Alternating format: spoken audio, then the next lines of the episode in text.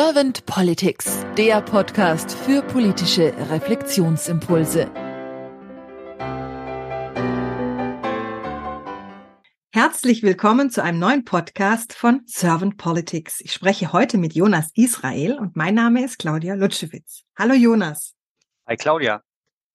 Jonas, du bist Referent für digitale Medien bei der Landeszentrale für politische Bildung in Nordrhein-Westfalen. Und da bin ich jetzt schon mal gleich so über das Wort digitale Medien ein bisschen gestolpert, weil bei Digitalisierung kommen meine grauen Zellen recht schnell ins Laufen, wo ich denke, aha, da hat unsere Politik, da hat unsere Gemeinschaft, unsere Gesellschaft schon auch noch einiges zu tun, gerade mal so in Deutschland, würde ich sagen, weil ich erlebe immer wieder, dass in anderen Ländern die Digitalisierung einen Schritt, wenn nicht sogar mehrere Schritte weiter ist. Deswegen bin ich jetzt mal sehr gespannt auf deine Antworten zu meinen Fragen. Und wenn du keine erste Frage an mich hättest, dann würde ich einfach starten. Leg los. Jonas, wenn du an die Aufgabe von Politik denkst, was ist für dich die Aufgabe der Politik? Ja, ich finde, das kommt immer äh, sehr stark auch auf die Perspektive an, ähm, die man selber hat. Und ähm, jetzt muss ich dazu sagen, als Politikwissenschaftler habe ich erstmal so eine ganz formale Perspektive darauf, Politik soll Gesellschaft ordnen, äh, Politik soll unser Miteinander gestalten, soll äh, die Änderungen, die äh, sich in unserer Gesellschaft vollziehen, moderieren. Äh, das, das ist, glaube ich, erstmal so eine ganz formale Definition oder formale Sicht darauf, was Politik soll. Aber ich glaube eben, äh, Politik soll vor allem Menschen erreichen. Äh, Politik soll Menschen miteinander verbinden. Politik soll uns einbeziehen, als äh, Bürger in, in, diesem, in diesem Staat eben auch mitwirken zu können.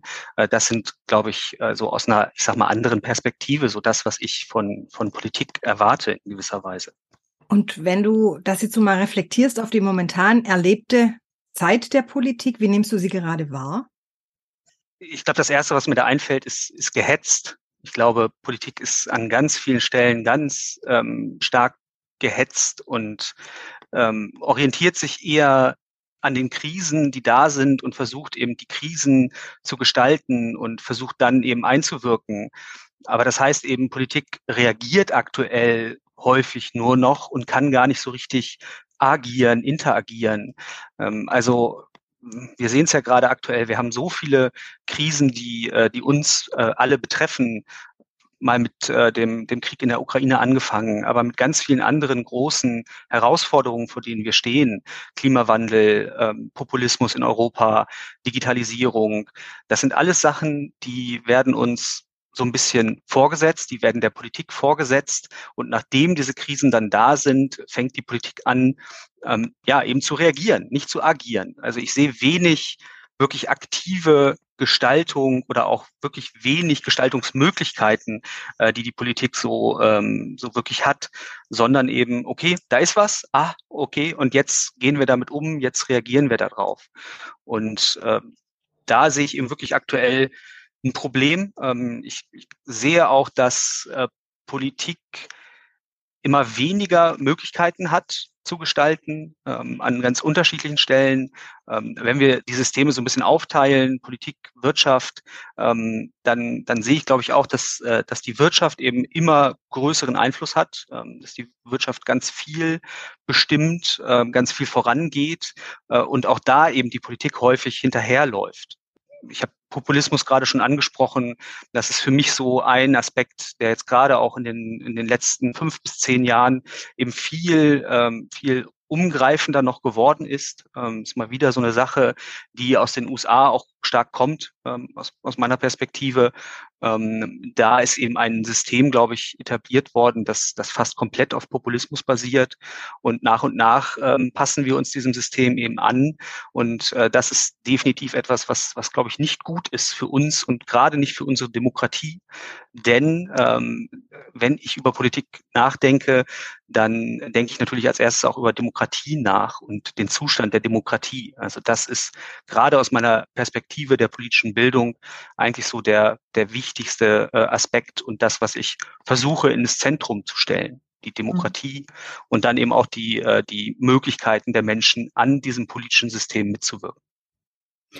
Da waren jetzt für mich schon sehr, sehr viele Impulse drin. Vielen lieben Dank, Jonas. Also zum ersten Mal dieses, oder was du jetzt zum Schluss genannt hattest, die Partizipation, dass wir Menschen einfach mehr in der Politik uns auch mit einbringen können und dürfen, was aber natürlich auch voraussetzt, dass wir es wollen und tun. Also da sind wir alle dann ja auch gefragt und dürfen uns an der eigenen Nase packen. Und du hast auch dieses Gehetztsein angesprochen. Da habe ich jetzt ein tolles Bild im Kopf gehabt, so ein Kopfkino, so Tiere, die hintereinander herrennen und sich gegenseitig vorantreiben und nachher gar nicht wissen, wo rennen wir eigentlich hin und warum und wieso und was ist das Ziel und wo kommen wir hin und wo wollen wir weiter noch in die Zukunft gehen. Das war so mein Bild. Wenn du äh, das, was du jetzt gerade schon alles so als Impulse gebracht hast, wenn du das so mal in Wünsche packen könntest, also wenn du sagst, du, du machst dir mal so Gedanken über die Politik der Zukunft, wie könnte die aussehen für dich? Was hast du so für konkrete Wünsche für die Politik der Zukunft? Ja, da steckt, glaube ich, da steckt ganz viel drin. Ich glaube, ein erster Punkt für mich ähm, ist, die Komplexität zu verstehen, die unsere Welt hat das ist wiederum auch sehr stark der Anknüpfungspunkt an den Aspekt Populismus. Denn ähm, ich glaube, das, das kann man an ganz vielen Sachen exemplarisch darstellen ich nehme jetzt mal das Mediensystem.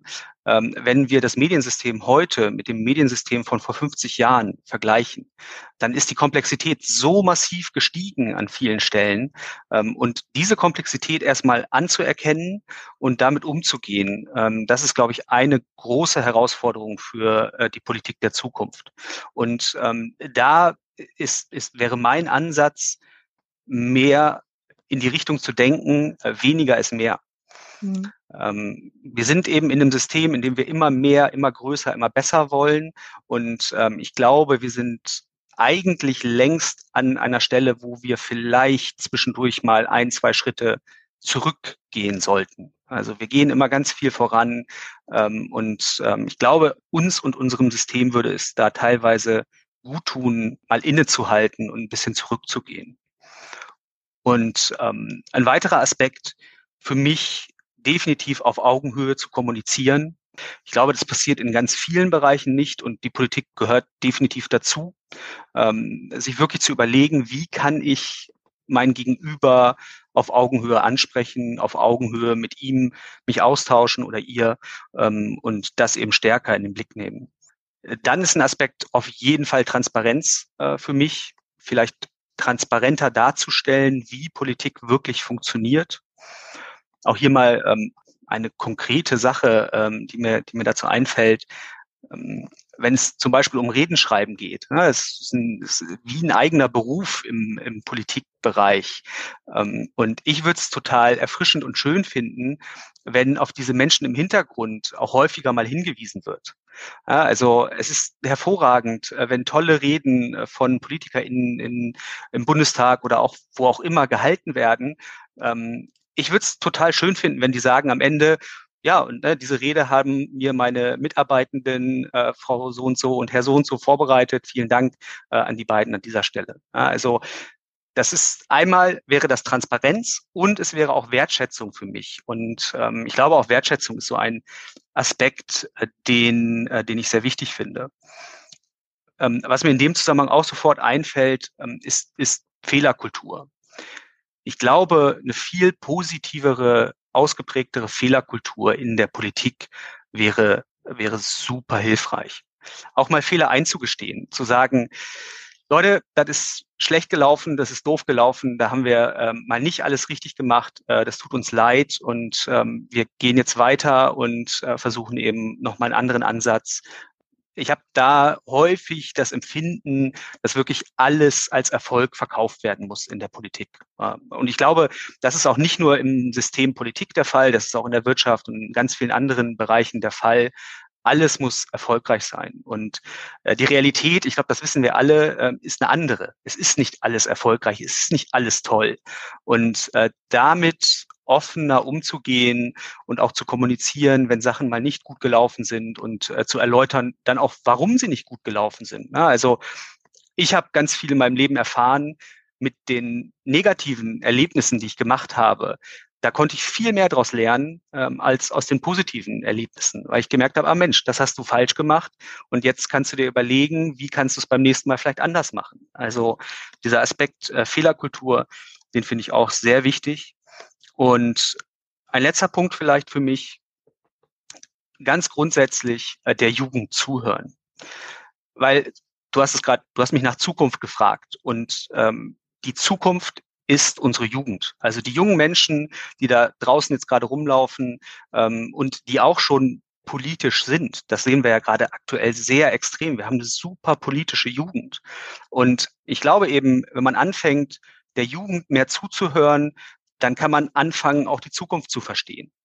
Weil das ist nun mal so. In 10 bis 15 Jahren ähm, werden dann irgendwann die jungen Menschen äh, in unsere Position gekommen sein, werden Ämter übernommen haben und so weiter und werden dann eben einfach da sein. Und von daher, äh, das, das habe ich vor Corona gemerkt, da war ich noch auf vielen Veranstaltungen unterwegs und gerade auf Veranstaltungen, wo junge Menschen zusammengekommen sind. Und äh, ich habe so viel Neues erfahren. Ich habe so viel ähm, spannende P Inputs bekommen. Ähm, und ich, ich glaube eben wirklich, wenn man der Jugend anfängt zuzuhören, dann kann man in gewisser Weise in die Zukunft schauen. Und ich würde das mit der Jugend da jetzt auch noch sozusagen einmal abschneiden und noch einmal grundsätzlich sagen, zuhören ist ein Aspekt für mich, der super wichtig und super zentral ist. Ja, also da geht's, da, das muss auch nicht nur die Jugend sein. Ähm, ich gucke da sehr stark wirklich auf alles an Randgruppen, ähm, was es gibt, äh, dass man einfach anfängt, diesen Menschen zuzuhören und perspektivisch auch so etwas wie Repräsentation zu verschaffen. Also wir sind eine super diverse Gesellschaft ähm, in Deutschland und ich, ich glaube, es ist sehr wichtig, eben anzufangen, zumindest zu versuchen nachzuvollziehen, was die Wünsche und Bedürfnisse der Menschen in diesem Land sind. Und das macht man über Zuhören. Das macht man nicht übers selber reden, sondern übers sich hinsetzen, ähm, Fragen stellen und äh, dann eben auch die Leute antworten lassen und äh, versuchen eben die, die Antworten, die man bekommt, eben nachvollziehen zu können. Wow, da war jetzt auch für mich sehr viel Impulsreiches dabei. Vielen lieben Dank, Jonas. Also angefangen von der Wertschätzung, Anerkennung. Ich fand das jetzt eine tolle Idee, mit denen dass auch die Redenschreiber und Schreiberinnen mal erwähnt werden. Das habe ich nämlich ehrlich gesagt auch schon mal angedacht und ich habe es noch nie, noch gar nie irgendwo gehört. Deswegen finde ich das eine ganz tolle Idee, wo ich auch denke, ja, da könnten eigentlich der eine oder die andere Politikerin auch noch mal einsteigen und sagen, ja, es glaubt eh kein Mensch, dass sie alle ihre Reden selber schreiben. Folgedessen weiß man es ja und dann könnten sie es ja eigentlich einfach auch tun. Also, wie heißt es immer so schön, einfach machen. Hashtag einfach machen. Jonas, stell dir mal vor, ich bringe dann im Podcast immer gerne die, als Abschluss diese letzte Frage. Stell dir mal vor, du wärst jetzt Bundeskanzler geworden und du hättest ein sehr diverses Team um dich rum, das gut zuhört, das sehr wertschätzend miteinander umgeht, sehr divers ist, ähm, eine offene Fehlerkultur hat, also auch sagt, die Fehler sind nicht wir, sondern die Fehler machen uns, vor allem geben sie uns Erfahrung. Und stell dir jetzt mal vor, mit diesem Team dürftest du zwei bis drei deiner Fokusthemen gleich am Anfang angehen, um was zu bewegen, was zu verändern, je nachdem. Whatever. Welche wären das bei dir, Jonas? Also tolle Frage für mich. Ähm, endlich, äh, endlich kann ich jetzt mal. Ähm, kleine Anekdote. Äh, ich habe ja, wie gesagt, Politikwissenschaft studiert und meine Großeltern haben immer gesagt, ach, dann bist du ja Bundeskanzler. Und äh, jetzt kann ich endlich mal äh, spielen sozusagen. Finde ich sehr schön, freut mich sehr. Ja, ähm, also ein Aspekt ähm, ist definitiv äh, die, die Medienpädagogik. Also äh, Bildung ist für mich eben wirklich eins der ganz, ganz zentralen Themen. Und da würde ich so weit gehen, dass wir, glaube ich, an einer Stelle sind, wo wir eigentlich eine Aufklärung 2.0 oder 4.0 oder ich weiß nicht, wo wir inzwischen angelangt sind, ähm, bräuchten. Also wir haben ein Schulsystem, das entstanden ist vor, äh, vor ganz, ganz langer Zeit. Und ähm, ja, ich, ich verstehe auch, warum es schwierig ist, dieses Bildungssystem anzupassen. Ähm, aber ich glaube eben wirklich, äh, dass wir gerade im Bereich der politischen Medienpädagogik ähm, einfach neue Ansätze brauchen. Ähm, wir haben eben, das habe ich gerade schon erwähnt, äh, die Mediensysteme haben sich so stark entwickelt in den letzten 10 bis 20 Jahren. Und das müssen wir, glaube ich, unseren ähm, SchülerInnen und unseren jungen Menschen eben auch wirklich nahebringen und erklären. Also wir sprechen immer davon, äh, dass die Demokratie das äh, einzige ähm, politische System ist, was gelernt werden muss. Ähm, und ich glaube, das betrifft auch ganz, ganz stark das Mediensystem. Also was es inzwischen alles gibt äh, an Kanälen. Also klar, natürlich, Facebook kennen wir und all die ganzen anderen Sachen, die von Meta kommen, Instagram. Äh, wir kennen natürlich Twitter, wir kennen äh, LinkedIn, wir, es, äh, Xing. Wir, es gibt so viele Kanäle inzwischen. Ähm, und dazu kommen ja auch noch die klassischen ähm, Medienkanäle, Zeitungen, Zeitschriften, äh, TV, Radio und so weiter. Und äh, wenn man sich mal so überlegt, welche Komplexität da inzwischen hintersteckt, dann, dann finde ich es so elementar wichtig, äh, das viel umfassender zu lernen auch einfach. Also wie gesagt, äh, bei, bei, bei TikTok ähm, geht ganz anders ab als bei Facebook. Und bei Facebook geht's wieder ganz anders ab als, ähm, als bei Instagram und so weiter und so fort. Also ähm, diese Aspekte nachvollziehen zu können, das ist, glaube ich, sehr, sehr wichtig für uns, um diese Welt zu verstehen. Und äh, deswegen glaube ich, äh, für meinen ersten Punkt, dass es super wichtig wäre, in diesem Bereich ja so etwas wie eine neue, ähm, wie eine neue Aufklärung zu schaffen, ähm, um eben unsere BürgerInnen zu befähigen, mündig zu sein. Also das ist ja ein super wichtiger Aspekt äh, in der politischen Bildung. Wir wollen erreichen, dass äh, die BürgerInnen in diesem Land mündig sind und dafür müssen sie, glaube ich, unsere Systeme verstehen können. Und da sehe ich eben gerade im Mediensystem äh, große, großen Nachholbedarf. Als äh, weiteren Punkt hätte ich, glaube ich, was, was, ähm, was so ein bisschen äh, vielleicht auch ein Privatinteresse ist. Mein zweiter Punkt wäre ein Tempolimit äh, auf unseren Autobahnen. Ich glaube, das ist eine Sache, die lässt sich relativ leicht umsetzen und ähm, das, da bin ich jetzt auch wieder im Anekdotenbereich. Ähm, ich, mein Bruder äh, lebt in Südengland und äh, wir fahren da viel mit dem Auto hin. Äh, das heißt, ich bin viel äh, auch in Frankreich, Belgien, Niederlanden ähm, mit dem Auto unterwegs.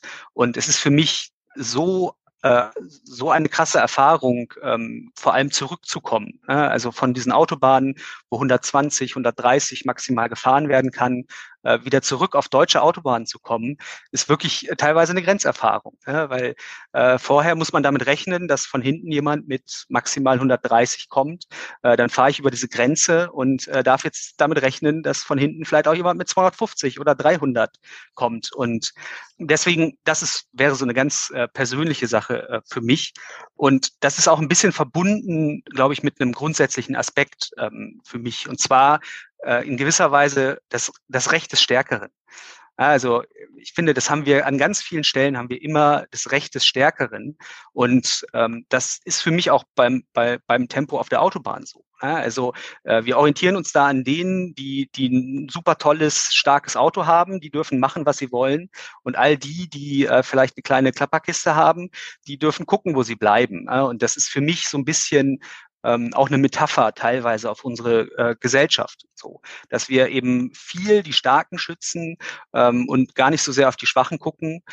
Das wäre für mich eben auch so ein grundsätzlicher ähm, Aspekt, den ich, den ich sehr wichtig finde, eben ähm, ja die die Schwächeren besser zu schützen und äh, die Stärkeren dann zwischendurch auch mal ein bisschen einzuschränken. Also ich glaube, nur darüber über äh, sinnvolle Regulierungen äh, werden wir es eben wirklich weiter schaffen, in dieser Welt. Und genau, vielleicht einen äh, letzten Aspekt, ähm, um an der Stelle auch mal so ein bisschen sozusagen den, den Spieß umzudrehen.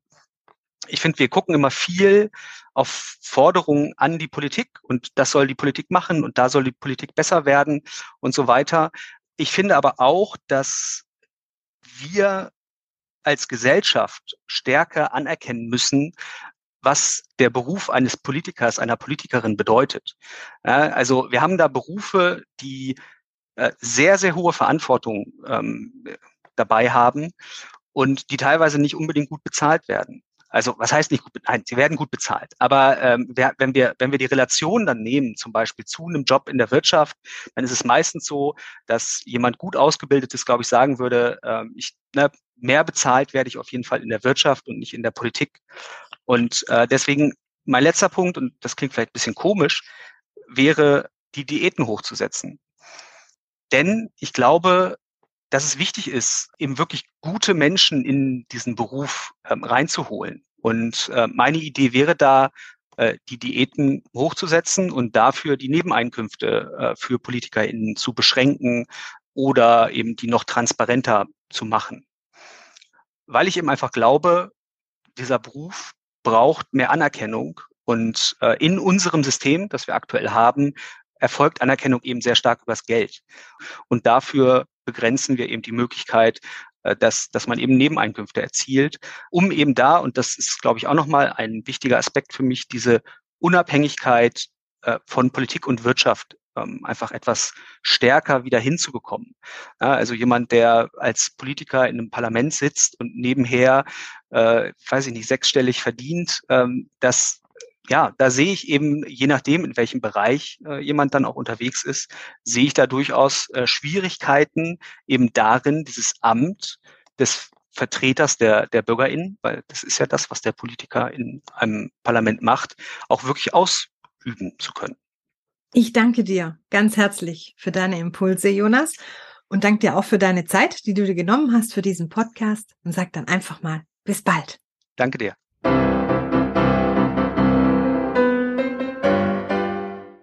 Servant Politics gibt's auf Spotify, Apple Podcasts und überall, wo es Podcasts gibt. Abonniert uns gerne und hinterlasst uns eine Bewertung.